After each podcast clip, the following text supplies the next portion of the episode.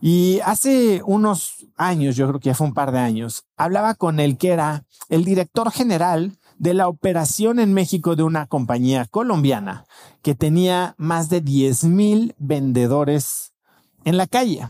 Estos vendedores vendían unos, no les voy a decir la marca, pero vendían unos como, como, ¿cómo se dicen? Raspados, este, como congeladas.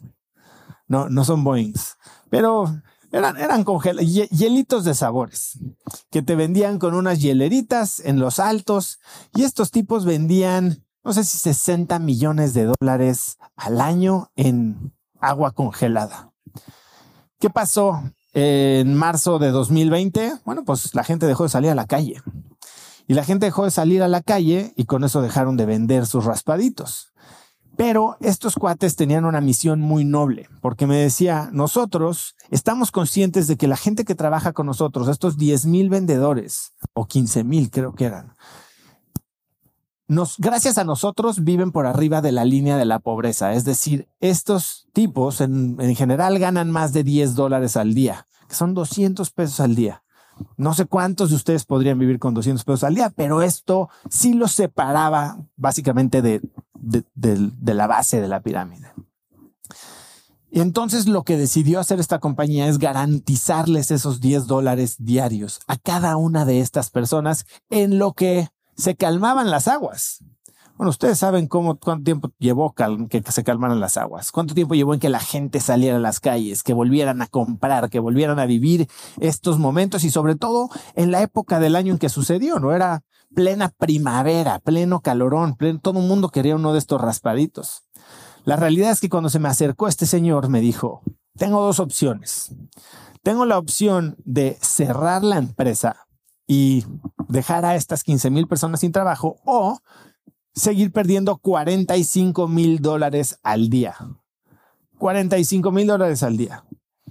Y este cuate llegaba todo preocupado a decirme es que no sé qué hacer. Y yo lo que le dije es, la realidad es que tú ya sabes qué tienes que hacer. Tú ya sabes cuál es la decisión, es más, la decisión ya la tomaste, solo que no te estás animando a actuar.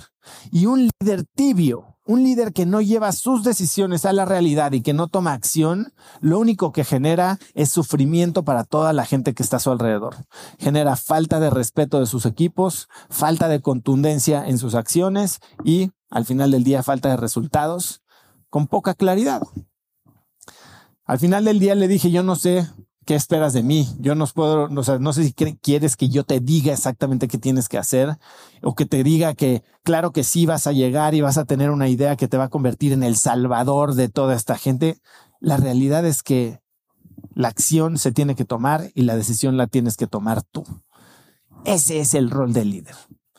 El tema es que la toma de decisiones no son procesos lineales. No es muevo el caballo al E3. La toma de decisiones es un proceso que se va ajustando conforme el tiempo pasa, conforme información se nos es revelada, conforme las apuestas suben o bajan y los costos o costos de oportunidad son cambiantes. Entonces tenemos que entender que todo el tiempo nuestro razonamiento y nuestro cálculo sobre los diferentes escenarios que podemos estar accesando a través de nuestras decisiones son cambiantes. Y el momento y la manera en que tomamos la decisión hace que ninguna decisión sea igual a otra en ningún momento de la vida.